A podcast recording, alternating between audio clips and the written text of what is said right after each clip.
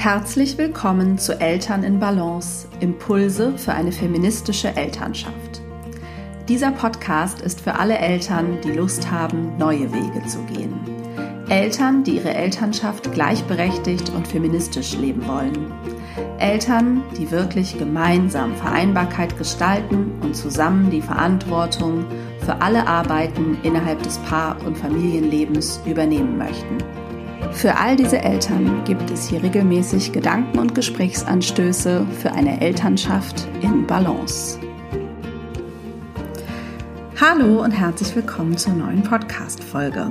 Ich freue mich, dass du wieder zuhörst und dass es heute um das wichtige Thema Schwangerschaft und Care-Arbeit geht, was mich ja selber gerade betrifft und wozu wir gemeinsam ich mit Martin heute eine Podcast-Folge aufnehmen wollen.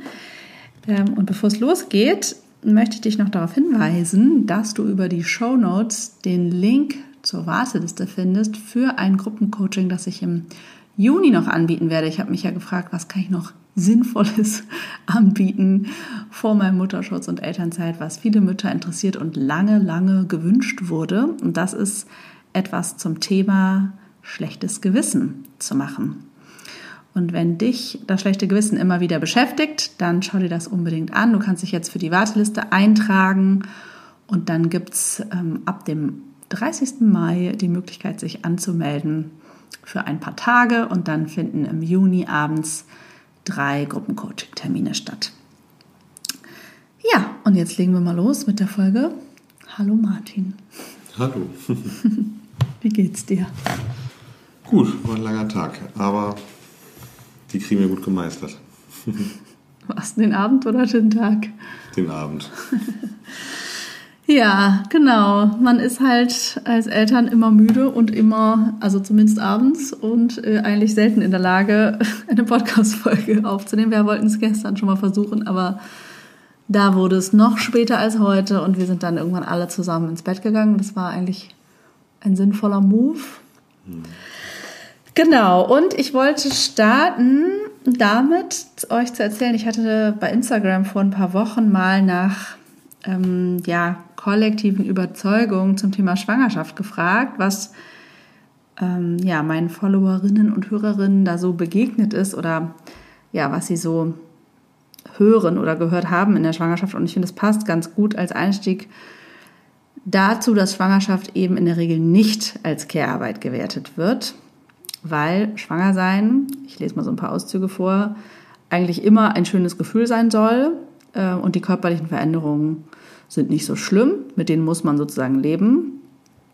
Es gibt auch, wurde ganz viel dieser berühmte Schwangerschaftsglow genannt, den man, wenn man Glück hat, erlebt, wenn es schlecht läuft. Weiß nicht, da sieht man einfach nur kacke aus die ganze Zeit.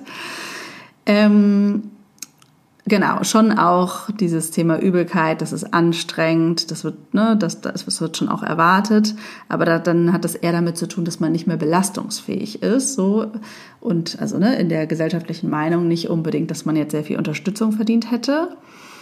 Mm, ja, dann wurde noch viel dieses äh, Thema Alter genannt, also man kann eigentlich schwer das richtige Alter treffen, man ist entweder zu jung oder zu alt. Äh, das hat auch ganz viel mit dem Patriarchat zu tun und dieser Prägung. Dann natürlich, man muss eigentlich verheiratet sein ähm, oder man wird eigentlich nur schwanger, wenn man verheiratet ist.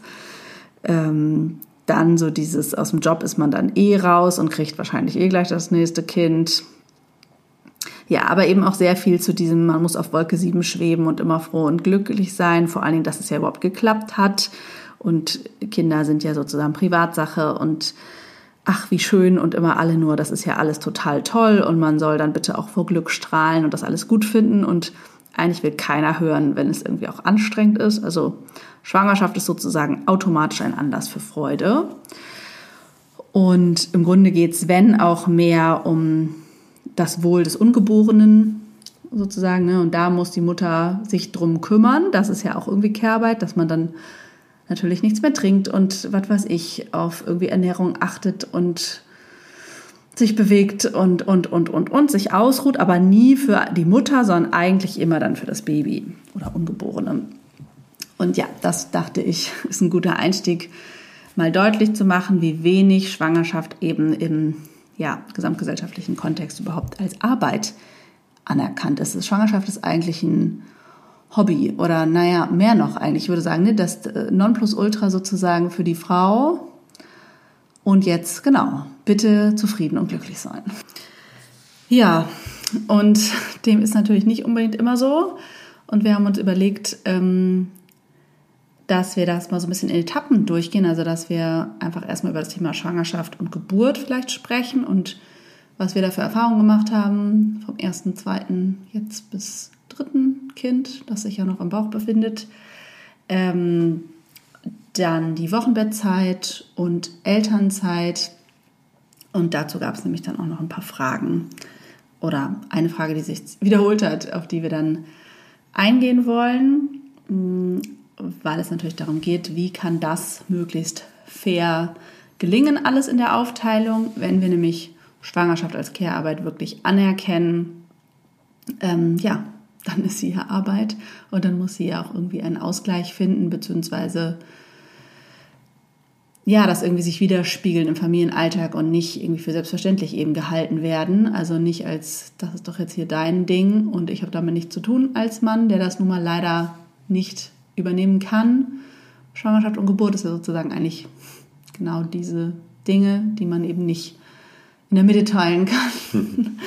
ähm, wäre schön, wenn man sich mit jedem Kind mal abwechseln könnte. Mhm. Genau, aber dass diese große körperliche Anstrengung, Belastung, Risiko, es kann ja auch ganz unterschiedlich sein. Also selbst wenn Schwangerschaft als total entspannt erlebt wird, ist sie nun mal eine körperliche Belastung. Ich glaube, dass sie das gar nicht ist, habe ich jetzt noch nie erlebt, dass jemand das so empfunden hat. Aber gut, weiß ich nicht, ob das sein kann. Ähm, aber genau, mir, ich kann jetzt nur von meinen Erfahrungen berichten. Da muss ich sagen, ähm, Körperlich ist sicherlich jetzt die dritte Schwangerschaft am anstrengendsten, weil es mir körperlich einfach in der, ja, im ersten, in der ersten Hälfte, kann man fast sagen, oder also ganz klar auf jeden Fall im ersten Trimester, aber leider auch darüber hinaus äh, am allerschlechtesten sozusagen ging. Und in der zweiten Schwangerschaft musste ich auch den Großteil des ersten Trimesters liegen, was jetzt aber nicht so eine körperliche Belastung war, sondern Natürlich war das mit Sorge, aber auch in eher einer emotionalen Belastung zum Beispiel verbunden. Und dann gibt es ja diese ganzen vielen Termine, die man irgendwie wahrnehmen soll, muss, will ich jetzt gar nicht sagen, muss die, glaube ich, alle gar nicht, also musste sie jetzt nicht alle wahrnehmen. Aber es macht wahrscheinlich auch Sinn und die kann man an einem ja auch keiner abnehmen. Also in Schwangerschaft, glaube ich, ist es vor allen Dingen wichtig, diese ganzen sonstigen Tätigkeiten anders dann zu verteilen. Und natürlich gibt es auch viele Organisationsaufgaben, die mit Schwangerschaft einhergehen, die man schon auch aufteilen kann. Ähm, ja, wie hast du das erlebt beim ersten Kind oder willst du es mal aus unserer, deiner Sicht? Also hattest du ein Bewusstsein beim ersten Kind darüber, dass es jetzt Schwangerschaft bedeutet, dass wir irgendwas anders verteilen? Ich glaube anfangs nicht. Das hat sich dann eher mit der Länge der Schwangerschaft ergeben. Mhm. Also zu merken, dass Dinge für dich anstrengender sind im, Alltag, äh, im Alltag ähm, die Vorschwangerschaftszeiten einfach kein Problem darstellen mhm. oder Herausforderungen waren. Mm. Und dann ist es dann ja auch für mich dann klar gewesen, dass ich Aufgaben übernehmen, mhm. die du nicht machen kannst. Ja, genau, kannst. Ich glaube auch mindestens im Mutterschutz hast du da irgendwie sehr viel mich umsorgt.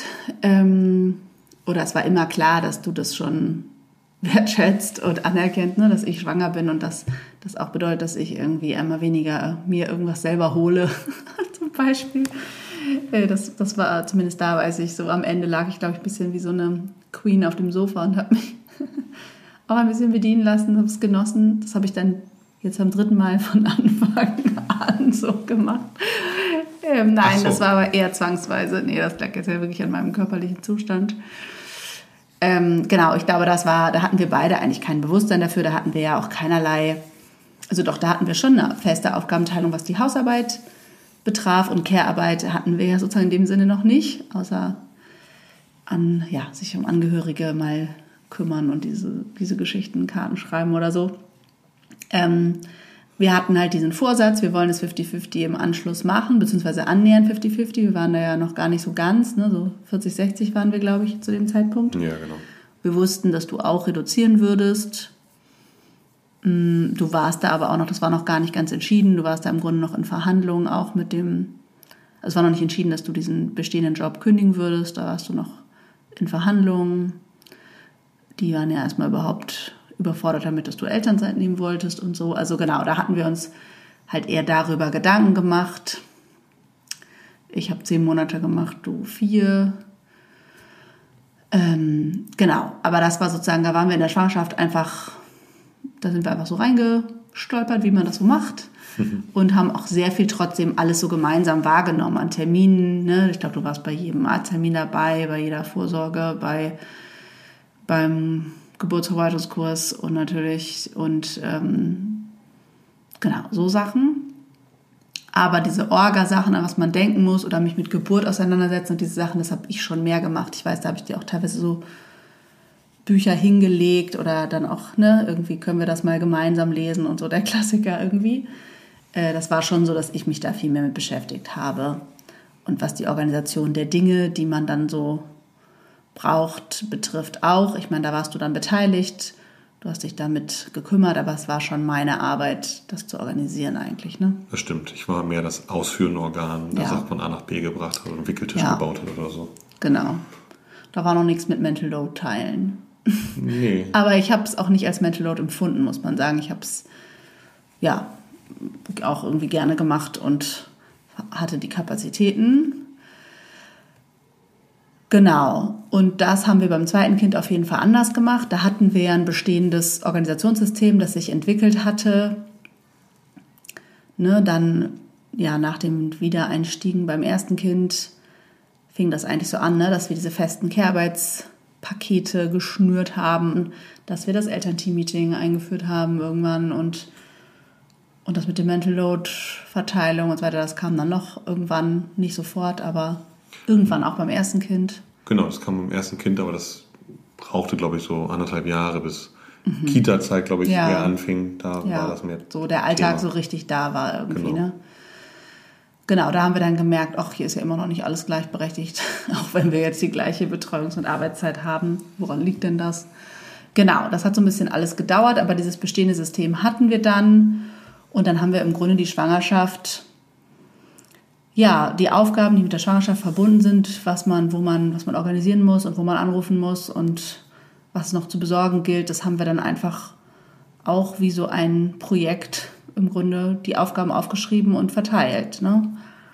Ähm, und klar, da war dann irgendwie manche Tätigkeiten waren eben automatisch bei mir. Wenn es um Untersuchungen ging. Genau, sowas. Oder mir irgendwie Schwangerschaftskleidung besorgen oder so. Oder ja, ich weiß nicht, mich um die Hebamme kümmern. Da wusste ich ja, nee, das stimmt gar nicht. Ich wusste ja welche. Also wir haben, sozusagen, hatten die gleiche Hebamme wie beim ersten Kind. Oder egal, beim ersten Kind hatten wir zwei. Aber die eine von denen hatten wir dann das zweite Mal wieder. Das war weniger Arbeit und so weiter und so fort. Also genau, da, da haben wir das verteilt. Dazu gibt es übrigens auch eine Podcast-Folge, die ich in den Shownotes verlinke. Da geht es auch schon um Schwangerschaft und Elternzeit oder so als Care-Arbeit und wie man das möglichst gleich machen kann. Da ist vielleicht noch ein bisschen ergänzende Inspiration drin. Und ja, dann war es beim zweiten Kind ja auch so, dass ich da eben eine längere Zeit liegen musste und das hat dich dann automatisch gezwungen. Also damit hast du das dann ausgeglichen. Also das war dann irgendwie klar, ne? Das ist ja auch was, was passieren kann, dass du dann, also da musstest du im Grunde alle meine körperlichen Hausarbeitstätigkeiten und Kind-Care-Tätigkeiten übernehmen. Ja, richtig. So war das dann halt. Ja. Oder halt auch Hilfe organisieren. Ne? Ich glaube, das sind auch noch so Sachen in der Schwangerschaft. Man, wenn man das nicht alles selber machen kann oder ausgleichen kann, dann kann man zumindest auch für Hilfe und Unterstützung sorgen. Also es gibt ja teilweise je nach körperlichem Befund auch über Krankenkassen da Hilfe, aber man kann ja auch Unterstützung aus dem Freundes- und Familienkreis organisieren oder bezahlen oder so als Ausgleich. So, wenn man das Gefühl hat, wir brauchen weitere Hilfe. Genau, da war natürlich unser Vorteil, dann im Wohnprojekt schon zu wohnen, wo es dann schnell Unterstützung gab und ähm, unsere Nachbarinnen gefragt haben, Nachbarn und Nachbarinnen, was sie helfen können. Mhm. Es gab dann das großartige Wochenbettmenü, was uns auch eingebaut Aber das war, genau, das war erst ein Wochenbett. Genau. Mhm. Stimmt. Da können wir ja gleich mal zukommen, was man im Wochenbett. Aber wir können noch mal kurz überlegen. Ja, Schwangerschaft. Also ich glaube, es ist wichtig, sich bewusst zu machen, ne, dass es diese Mehrarbeit ist, die körperlich schwer ab, also abzunehmen ist. Und das war jetzt ja auch, genau, jetzt bei der dritten Schwangerschaft ging es mir einfach körperlich so schlecht, dass ich auch ganz vieles nicht machen konnte. Und das dann auch dazu geführt hat, dass du einfach phasenweise sehr viel mehr machen musstest ähm, oder dass es hier einfach dreckiger war oder was auch immer, irgendwas halt gelassen werden musste, unser gemeinsamer Anspruch an Dinge gesenkt werden musste. Das hat dir schon auch immer wieder Stress gemacht, würde ich sagen, oder? Also ja, schon. Ich bin ja sehr gewohnheitsbetont und dann, wenn Sachen dann nicht funktionieren, wie sie aufgeteilt funktionierten, und man sie dann mit übernimmt, dann kann ich dann auch leicht ins Struggeln kommen und muss mir dann aber auch, das habe ich jetzt glaube ich auch ein bisschen gelernt, sagen, okay, dann ist es jetzt so. Mhm. Dann bleibt es einfach so. Dann ja, liegt jetzt hier immer noch Playmobil rum. Es ist, glaube ich, interessant, dass, also, dass das anders ist, wenn es jetzt wie in der zweiten Schwangerschaft dem das Kind sozusagen in Gefahr ist oder wie in der dritten äh, es der Mutter schlecht geht, dass das schon einen Unterschied macht. Also ich glaube, dass die, dieser Ärger auch, also der ja auch da aufkommt durch Stress, ne? Also du warst jetzt nicht wütend auf mich, weil es mir schlecht ging. Du hast jetzt nicht mich dafür verantwortlich gemacht, aber ich glaube, oder ich kann das auch nachvollziehen, ist ja wie wenn äh, du krank bist oder ne, der Partner, die Partnerin krank ist, dass man auch schnell genervt davon einfach ist, weil, weil es einfach nervig ist. Ähm, und ne, so eine Sorge um ein Kind, glaube ich, relativiert immer so ungefähr alles. Ja, ja. So ist das halt. Aber ähm, ja, von dieser körperlichen Zustand, glaube ich, kann man schon auch ziemlich genervt werden. Und es ist auch einfach, dann sind halt alle einfach gestresst, weil es, weil es stressig ist und weil es ätzend ist. Das ist halt, da kann man einfach nicht viel dran schönreden. Und gleichzeitig braucht es natürlich besonders viel Unterstützung, auch emotionaler Unterstützung für die schwangere Person, würde ich sagen. Also, ne, wenn man dann auch noch das Gefühl hat, oh Gott, ich äh, habe gar keine Hilfe. Also ich glaube, gerade, das kann ich jetzt aus meiner Erfahrung nur sagen, war das für mich immer sehr wichtig, auch, dass wir da nochmal drüber reden. Also mich hat das dann auch gestresst, wenn du gestresst warst davon.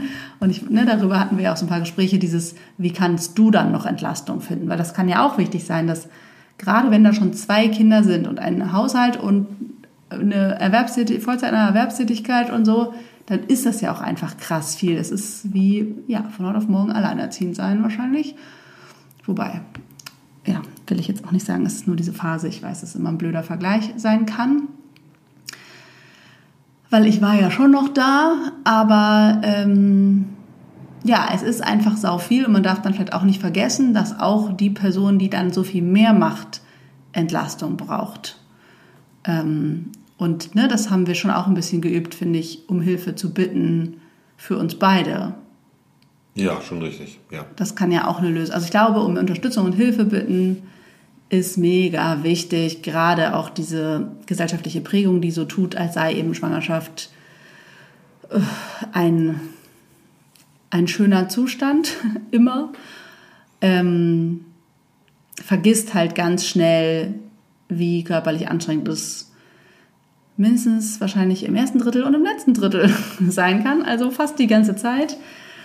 Und dass man das auch darüber deutlich macht, indem man ja, sich fragt, was ist jetzt Unterstützung für uns? Ist das Kinderbetreuung? Ist das ein Essen kochen? Also ich habe zum Beispiel auch ähm, meine Eltern, aber auch Nachbarn gebeten, was zu essen zu machen, damit ich mich nicht noch darum kümmern muss, was zu essen zuzubereiten, wenn mir schon schlecht ist, zum Beispiel. Und das hast du dann nicht auch noch. Also manchmal hast du das auch gemacht und auch vorbereitet ja. oder du bist auch noch äh, spät zum Supermarkt gegangen, weil ich jetzt gerade nur das eine, die eine Sache essen kann oder so. Ja, wie auch immer. Also da, es ist einfach wichtig, darüber sensibel zu sein, je nachdem, wie es einem halt geht in der Schwangerschaft, würde ich sagen. Und dann wirklich zu gucken, kann das der Partner mehr übernehmen oder eine andere Person und kann man da Hilfe organisieren. Also das war, wie gesagt, in der ersten Schwangerschaft bei uns im Grunde kaum nötig, aber dann in der zweiten schon ein bisschen und in der dritten jetzt noch viel mehr. Genau, richtig. Ja, weil ja natürlich auch die Arbeit drumherum irgendwie meistens zunimmt. Also klar, wenn schon Kinder da sind, ist das natürlich auch mehr Arbeit, als wenn da noch kein Kind ist. Ja, natürlich. Und es war für mich zwischenzeitlich jetzt auch herausfordernd, wenn, wenn es dir nicht gut ging, du dich ausgeruht hast und im Schlafzimmer liegst und die Kinder aber irgendwie zu dir möchten. Ja, ja, genau. So, und dann, ja. wie schaffe ich es, dass die Kinder das nicht machen? Ja. So, ja, genau, auch über diesen Stress zu sprechen. Ja. Also auch das zu sehen, ne, dass die Situation für alle auch belastend sein kann, nicht nur die Schwangerschaft an sich. Aber ja, was sicherlich sonst eben super gut möglich ist, auszugleichen, auch wenn es einem gut geht, ist halt, sind halt diese ganzen organisatorischen Dinge und was man halt besorgen muss. Darüber kann man ja einfach eine Übersicht schaffen. Was ist das, was fehlt? Das haben wir jetzt dieses Mal auch noch gar nicht getan. Beziehungsweise manche Freundinnen haben sich netterweise schon angefangen, für mich um Dinge zu kümmern und sagen mir dann immer, ja, ja, das habe ich schon organisiert. Ähm, aber ja, wir sind noch gar nicht im Bilde. Ach doch, wir haben einen Wickeltisch, den man an die Wand schrauben kann. Äh, check. Check. Ähm, naja, whatever. Also auf jeden Fall, genau. Ähm, ist das aber was, was man ja gut machen kann. Wir machen das dann irgendwann mal, äh, finden raus, was uns noch fehlt und wer sich um was kümmert. Und das kann man natürlich von vornherein machen. Natürlich können auch die Väter Hebammen organisieren, die Anmeldung für irgendwelche Geburtsverwaltungskurse ähm, machen, die überhaupt recherchieren und so weiter und so fort. Ne? Irgendwelche Anmeldefristen irgendwo. Also ich glaube, das ist einfach wichtig und es ist ja auch eine Identif also ja sorgt ja dafür, dass man sich überhaupt mit dieser ganzen Sache identifiziert und irgendwie im Bilde ist, was das eigentlich alles bedeutet. Ja, und wenn das, also Geburt kann man natürlich jetzt auch nicht äh, einem abnehmen, aber ich glaube, das vertiefen wir jetzt nicht, aber natürlich kann man da auch in der Vorbereitung und in dem Moment sehr viel da sein und gucken, ne? sehr viel versorgen. Ähm, aber vielleicht zu dieser Wochenbettzeit, da hast du eben schon gesagt, hier gab es, im Wohnprojekt gibt es immer das schöne Ritual, dass immer, wenn ein Baby geboren wird, was jetzt schon ein paar Mal vorkam, ähm, alle, die, die die Kapazitäten haben, für die Familie in den ersten Wochen im Wechsel sozusagen kochen und es immer, ja, meistens irgendwie alle paar Tage wenigstens eine Mahlzeit gibt schon mal, manchmal auch täglich. Und äh, das ist ja was, was, was natürlich hier eine Luxussituation ist, aber was man auch, glaube ich, sehr gut organisieren kann, was man auch vorbereiten kann, was der Partner gut machen kann. Vorkochen, vorkochen, vorkochen. Mhm. Darüber, da kann man natürlich auch andere Familienmitglieder drum bitten. Man kann sich das wünschen von Freunden. Es gibt ja auch so Pakete und so mittlerweile. Was kann man noch gut tun als Partner? Ich würde sagen, im Wochenbett ist man so gefragt wie nie, oder? Ja, man hat ähm, umfangreiche Service-Eigenschaften entwickelt, würde ich mal sagen. Auf jeden Fall. Ja. Man kann vor allen Dingen sehr viel, also ich glaube, mit Essenszubereitung ist man ganz weit vorne. Ist man auch sehr viel beschäftigt einfach. Also man, so, ja. man ist ja einfach dann erstaunt, wie der Tag umgeht mit Stillen, Wickeln und Essenszubereitung. Ja, absolut. Und dann noch zwei weitere Kinder, die auch noch etwas Aufmerksamkeit haben. Ja, oder eins, ne? Genau. Oder eins, genau. Genau, also besonders, wir haben jetzt ja erst ein zweites Wochenbett erlebt. Ähm, klar, das war schon auch ganz anders als das erste. Das erste war sehr anstrengend. Viel anstrengender, glaube ich, als das zweite, auch wenn bei dem zweiten ein Kind da war. Das hatte auch mit einem Schicksalsschlag sozusagen in deiner Familie zu tun, der ziemlich parallel zur Geburt sich ereignete und ja, Bauchschmerzen, drei Monate Schlaflosigkeit mindestens. Für alle Beteiligten. Für alle Beteiligten, große Stillprobleme. Oh, es war nicht schön, muss man sagen. Viele Brustentzündungen bei mir.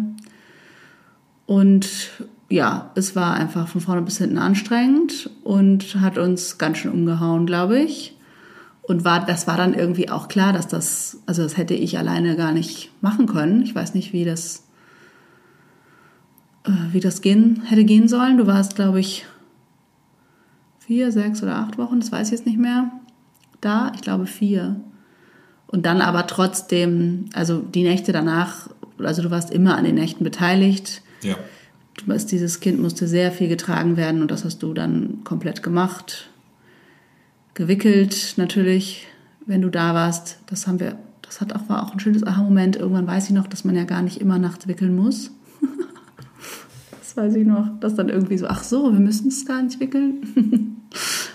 Wie gut. Ähm, naja, also diese, die ganze Arbeit, die da zu tun ist, zu verteilen, kann man ja in dem, also ich war, habe halt gestillt und du hast den Rest gemacht, könnte man sagen. Ja. Und da denke ich jetzt auch, da können wir jetzt auch nur unsere Erfahrung teilen. Ich weiß, dass es auch dann immer wieder diese Idee gibt, ich kann ja gar nichts tun als Vater. Doch, ich glaube, man kann sehr viel tun und man kann vor allen Dingen fragen, was man tun kann und welche Art der Entlastung gefragt ist. Weil natürlich gibt es auch Babys, die von vornherein viel besser schlafen oder wo die überhaupt niemals durch die Gegend getragen werden müssen. Dann muss man vielleicht auch wirklich nichts tun. Allerdings vielleicht braucht die Mutter was zu trinken oder zu essen oder oder oder. Ein Kuss. Ein Kuss. Vielleicht möchte sie auch einfach nicht allein sein. Vielleicht möchte sie erst recht allein sein. Also meine Erfahrung aus der Arbeit mit Paaren ist vor allen Dingen, dass es so wichtig ist, natürlich sich darüber zu unterhalten und diese Bedürfnisse zu klären und nicht so viel anzunehmen, was die andere Person wohl ja gerne hätte, äh, sondern erstmal ja das zu besprechen und vor allen Dingen auch nach der ersten Erfahrung nochmal zu reflektieren, vor dem zweiten Kind oder dritten Kind zu sagen, wie haben wir es letztes Mal erlebt und was würde ich mir jetzt anders wünschen. Ähm, weil auch da tragen sich oft ziemlich viele Missverständnisse durch die Welt, die dann auch aufgeklärt werden können. Ne? Also, ja, Genau. Also ich glaube, diese Versorgung drumherum auch zu sehen, das war dann beim ersten Kind eigentlich auch so. Ich, du hast auch mehr, mindestens am Anfang im Haushalt gemacht. Ähm, also einfach so gut es geht für Entlastung zu sorgen oder natürlich Dinge insgesamt zu lassen, ist, glaube ich, einfach super wichtig. Oder auch da teilweise was vorzubereiten. Das hast du auf jeden Fall beim zweiten Kind teilweise gemacht. Für Mittagessen sozusagen zu sorgen. Ja. Richtig. Ja, es sind ja viele kleine Sachen, die's, die das dann für die Partnerin auch erleichtern. Es muss ja dann nicht immer so ein ja. groß allumfangendes sein, es sind ja die vielen Kleinigkeiten, die dann, die es dann letztendlich ausmachen. Und natürlich, was du gesagt hast, Fragen, Fragen, Fragen, wo kann ich dich unterstützen? Hm. Und was du natürlich auch immer gut gemacht hast, auch sagen, wo ich dich unterstützen soll. Also auch ja. proaktiv sein. Auf jeden Fall. Genau, man kann nicht hell sehen. Also genau, das mit dem Mittagessen, das weiß ich noch. Das, ist, das war dann eher, als deine Elternzeit, äh, als ja, deine Elternzeit vorbei war. Ähm, und in diesen ersten Wochen, wo man dann für zwei Kinder alleine zuständig ist, irgendwie, das war ja bei mir gar nicht so viel, aber es war zumindest dann das Abholen aus der Kita, glaube ich, die meiste Zeit und irgendwie noch so ein bisschen Zeit danach. Da haben wir zum Beispiel, hast du deine Arbeitszeit auch so umgestellt, dass du eher jeden Tag eher gekommen bist, anstatt ne, komplette Tage weg zu sein und einzelne Nachmittage ganz da. Das haben wir auch ein bisschen nach Bedarf gemacht. Manchmal war das auch schön, ne, dass du dann irgendwie ja, ein Kind übernehmen konntest länger. Aber das war dann eben auch schon mal anders, weil du da ja auch schon reduziert gearbeitet hast. Das hat ja zu einem anderen, zu einer anderen Elternzeit, sage ich mal, für mich geführt als beim ersten Mal. Und da haben wir auch einfach die Kinder, also die Aufgaben dann mehr nach Kindern verteilt. Wir hatten ja, wie gesagt, die feste Aufgabenteilung und dann kamen natürlich Aufgaben hinzu mit einem weiteren Familienmitglied und die haben wir dann halt wieder verteilt.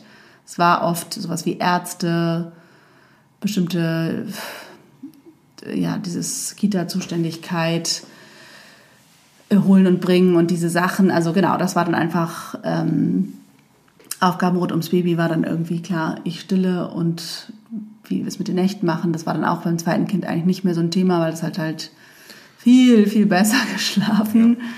Und da hatten wir dann, das haben wir auch schon mal erzählt, irgendwann den Deal, da habe ich eben auch länger gestillt, als ich es ja überhaupt erwartet hatte, weil ich natürlich dachte, das klappt wahrscheinlich wieder nicht.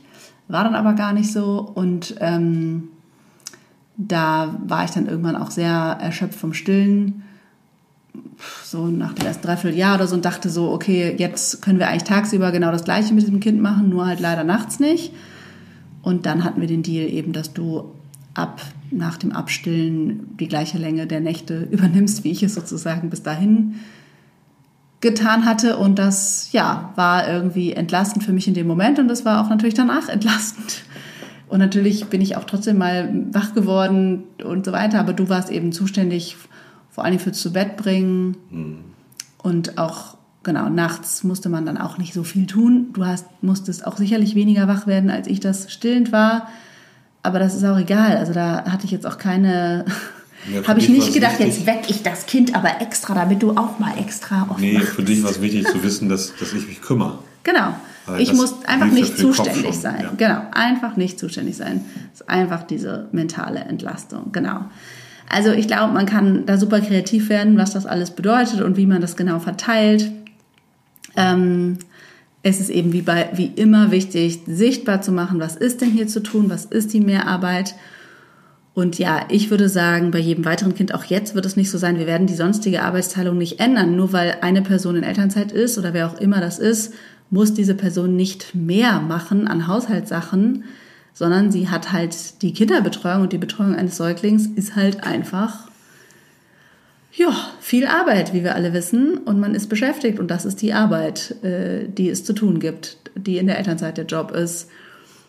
Und damit ist man eben ausgelastet. Und klar, wenn man dann noch zwischendurch es irgendwie schafft, also bei uns war es vielleicht teilweise mehr noch Essenszubereitung am Abend oder so, aber nee, dann warst du meistens auch, glaube ich, da und dann haben wir uns da auch abgewechselt. Ja. Ich weiß es jetzt nicht hundertprozentig. Ich hätte auch kein Problem damit, dann irgendwie mal, ne, wenn ich irgendwie irgendwas mehr wegwische oder eine Wäsche mehr mache oder was, dann ist das halt so. Oder wenn du in einer Zeit bist, du. Aber ja, da geht es mehr darum, glaube ich, auf so eine Gesamtbelastung zu gucken. Und in, wenn man Care-Arbeit oder Schwangerschaft und Elternzeit auch natürlich als Care-Arbeit anerkennt, dann sollte das eben nicht zulasten der Person gehen, die schwanger ist oder in Elternzeit, sondern dann sollte es eben trotzdem gleichverteilte Arbeit bleiben. Genau. Insbesondere wurde die Frage mehrfach gestellt, ähm, was unsere Tipps und auch deine Perspektive eben zur Aufteilung von Care-Arbeit für die Zeit direkt nach der Geburt und im ersten Lebensjahr des zweiten oder dritten Kindes betrifft. Und das haben wir jetzt, glaube ich, zu Teilen auch schon beantwortet. Ähm, mir fällt noch ein, dass wichtig ist zu beobachten, eben welche Arbeit hinzukommt. Wir haben ja auch diesen Essensplan, den hatten wir zum Beispiel bei einem Kind noch nicht. Das war gar, kein, war gar keine fest verteilte Aufgabe, weil das irgendwie sich so ergeben hatte. Genau, das hat sich dabei schnell herauskristallisiert, dass es hilft. Also auch fürs Zeitmanagement. Ja, wir haben irgendwie dann gemerkt, wir, wir, sind, wir kommen gar nicht klar, ohne dass wir vorher wissen, was wir denn abends machen wollen, Essen ja. Essen machen wollen, weil irgendwie da immer Chaos war. Ein dann müdes, unruhiges Baby plus ein frustriertes hungriges Kleinkind und äh, es musste alles viel getakteter laufen, eben mit zwei Kindern. Ne? Waren wir nicht mehr so, ach ja, also mit einem Kind hat man ja einfach da wahnsinnig viel Kapazität, weil wenn ja ein Kind das Kind, ein Erwachsener das Kind betreut, kann der andere, die andere halt was für alle tun. Und das ging dann halt nicht mehr, weil jeder mit irgendwie einem Kind beschäftigt war. Also das ist zum Beispiel bei uns als Aufgabe dazugekommen, abgesehen natürlich von Mehrarbeit, äh, die jetzt spezifisch an so ein Baby richtet oder damit zu tun hat. Ähm, und genau, bei uns gab es schon diese grobe Richtlinie, wie ich stille, du wickelst so ungefähr. Und wenn du anwesend warst, dann oder hältst das Abhalten oder was auch immer äh, sein kann, ähm, dann habe ich dir das Kind überreicht und dann hast du es gemacht. Ähm, und wenn du aber gerade mit dem anderen Kind beschäftigt warst, und da irgendwas war und das gerade irgendwie unpassend war, dann habe ich es natürlich auch mal selber gemacht. Also das war mehr so eine situative Sache. Ich glaube aber trotzdem, dass es gut ist, auch darüber zu sprechen, wofür fühlt man sich eben verantwortlich. Und was kann man auch? Nicht nur wofür fühlt man sich ja. verantwortlich, sondern was schaffe ich auch? Ich glaube, das, Wann, sollte man auch nicht unterschätzen. Nee, ich meine, was schaffe ich das jetzt gerade, mich darum zu kümmern? Noch zusätzlich. Ja, okay, aber genau, das muss man ja irgendwie abwägen. Man kann ja, wenn man die feste Verantwortung übernimmt, bei uns war das auch zum Beispiel dieses gegen morgen abhalten und dann wickeln und wieder ins Bett bringen und dann nochmal eine Runde schlafen. Und du hast auf jeden Fall auch den Morgen immer übernommen. Vor allem also mit dem vorhandenen Kind, aber dann auch das Baby mit übernommen. Äh, so machen wir das jetzt wieder, ne? Mhm. keine Ahnung. Mal gucken, es ändert sich Wir jetzt werden sehen, genau, wir keine Ahnung. Ähm, genau, das muss man eben auch davon abhängig machen, genau, wie das halt läuft. Wie gesagt, und ähm, ob das so möglich ist, weil dir war das möglich, weil du eben den, die Nacht, den, also den Anfang der Nacht oder wie soll ich sagen, bis fünf oder so auf jeden Fall immer schlafen konntest. Und also das, das war halt auch wieder ganz anders als beim ersten Kind. Und genau, so kann man dann, finde ich, Lösungen und Regeln finden, wo kannst du eine, für eine Entlastung sorgen oder ja, eben indem man klärt, was brauche ich denn eigentlich, was würde mich entlasten, äh, Ideen sammeln und dann ist es ja schon sowas wie eine feste auch Verteilung für bestimmte Jobs, sag ich mal, ne? oder Routinen, die sich vielleicht auch im Tag abbilden. Genau. Ganz genau. Ja, was fällt uns noch ein zur Aufteilung von Care-Arbeit eben? Ja, also direkt nach der Geburt über das Wochenbett haben wir schon gesprochen. Ich glaube, da ist auch nochmal wichtig, wirklich zu klären. Klar, beim ersten Kind hat man wenig Erfahrung. Ich würde da auf jeden Fall großzügig investieren und auch gucken, was sagt mein Gefühl, wie lange brauchen wir zum Ankommen. Ich fand diese vier Wochen auf jeden Fall Minimum. Das machen wir vermutlich jetzt auch länger. Ähm, ich denke, je größer die Familie, umso mehr Zeit braucht es auch vielleicht zum Ankommen. Wer weiß. Ähm, genau. Das, ja, wird man eben erleben, aber das ist auch so ein bisschen einfach das Bedürfnis. Ne? Was fühlt sich da an nach einer Sicherheit? Und ich glaube, in den Anfang zu investieren macht immer Sinn. Der ist oft einfach eine Basis, ja. Wenn das dann schon total stressig läuft, zumindest haben wir es so das erste Mal erlebt, ne? dann ist es einfach schwierig. Also es bestimmt halt auch vieles, was danach passiert. Ähm, ja, und ansonsten würde ich sa sagen, sorgt dafür, dass ihr überhaupt eine feste Aufgabenteilung habt, äh, um das halt auch irgendwie ein bisschen messbar zu machen, oder? Was da so passiert, auch in der Elternzeit. Weil ich, ich sehe eigentlich keinen Grund, warum man das Elternzeit anders werten sollte als Erwerbsarbeitszeit. Das sehe ich völlig genauso. Ich glaube, wichtig wäre noch zwischendurch gegenseitig zu prüfen, dass diese Aufgaben nicht in Stein gemeißelt sind und sich verschieben können. Ja. Einfach weil es ein laufender Prozess durchgängig ist. Aber Elternzeit ist auch Care-Arbeit und Arbeit. Ja. Naja, und das bedeutet letztendlich für mich auch, dass ich mich auch einfach kümmere um die Mutter, die jetzt im Wochenbett liegt, danach in Elternzeit ist, die ja Aufgaben mehr übernimmt, wie das Stillen und das Umsorgen des, ähm, des Säuglings. Das ist meine, ich fühle, dass es meine Aufgabe ist, ähm, meine Partnerin da tatkräftiger zu unterstützen. Ja, du meinst sozusagen, solange diese körperliche Mehrarbeit, die du nicht ausgleichen kannst, also Schwangerschaft, Geburt, Stillen, also oder die kannst du nicht übernehmen, die kannst du schon ausgleichen. Genau, du kannst sie ausgleichen, indem du mich in dem Fall unterstützt, umsorgst, wie auch immer. Also dafür sorgst, dass ich möglichst wenig von allem anderen, also so habe ich es immer erlebt, machen Ja, genau. musste. Richtig. Oder du einfach da bist. Also ich glaube auch. Und dann war das ja auch immer so, dass du ziemlich schnell, ehrlich gesagt, sehr viel Also dann gibt es einfach doch wahnsinnig viel zu tun. Ne? Man, ich glaube, es ist auch so ein Vorteil, dieses, ja, ich kann ja nicht stillen. Abgesehen davon, dass ja überhaupt nicht alle stillen, ähm, ähm, gibt es eben doch ziemlich viel zu tun. ähm, wahrscheinlich viel, viel mehr. Und wenn man nämlich von Anfang an da auch sehr beteiligt ist, kann man ja auch viel schneller ganz viele Dinge eben eh übernehmen. Also, ne, genau, du kannst eben so ein Kind genauso beruhigen. Ähm, ja, es gibt ja dieses, ähm, den schönen Begriff Matrifokalität. Gut, dass du ihn ausgesprochen hast. Ja, der ist sozusagen aus der Matriarchatsforschung. Und der bedeutet im Grunde Mütter im Zentrum, ne, beziehungsweise also im Zentrum der Gesellschaft. Ähm, dass sozusagen die vorpatriarchalen Gesellschaften sich eben an Mutterschaft ausgerichtet haben, beziehungsweise am Erhalt des Lebens und deswegen Care einfach im Zentrum war. Das haben ja auch viele Personen übernommen und nicht nur die Mütter. Aber im Grunde, wenn es, ja, wenn man sich um das Leben kümmern will, muss man sich natürlich um Kinder und Mütter kümmern und die gut mitversorgen, damit die sozusagen die Kinder versorgen können, nähren können. In dem Fall, das war dann, glaube ich, das Versorgen vor allen Dingen, weil es ist ja gar nicht selbstverständlich, dass so Milch fließt, wenn man nichts zu essen kriegt und so kommt da nichts und dann hm. ist leider das Überleben nicht gesichert. Also ich glaube, auch erstmal so ganz evolutionär auch zu sehen, dass die Gesellschaft so wir alle wären nicht da, wenn das nicht mal so organisiert worden wäre, weil, wie gesagt, so wie wir das heute machen, dass die Mütter so alleine zuständig sind, von Anfang an oft, ist eben höchst problematisch und führt zu diesen ganzen Belastungen.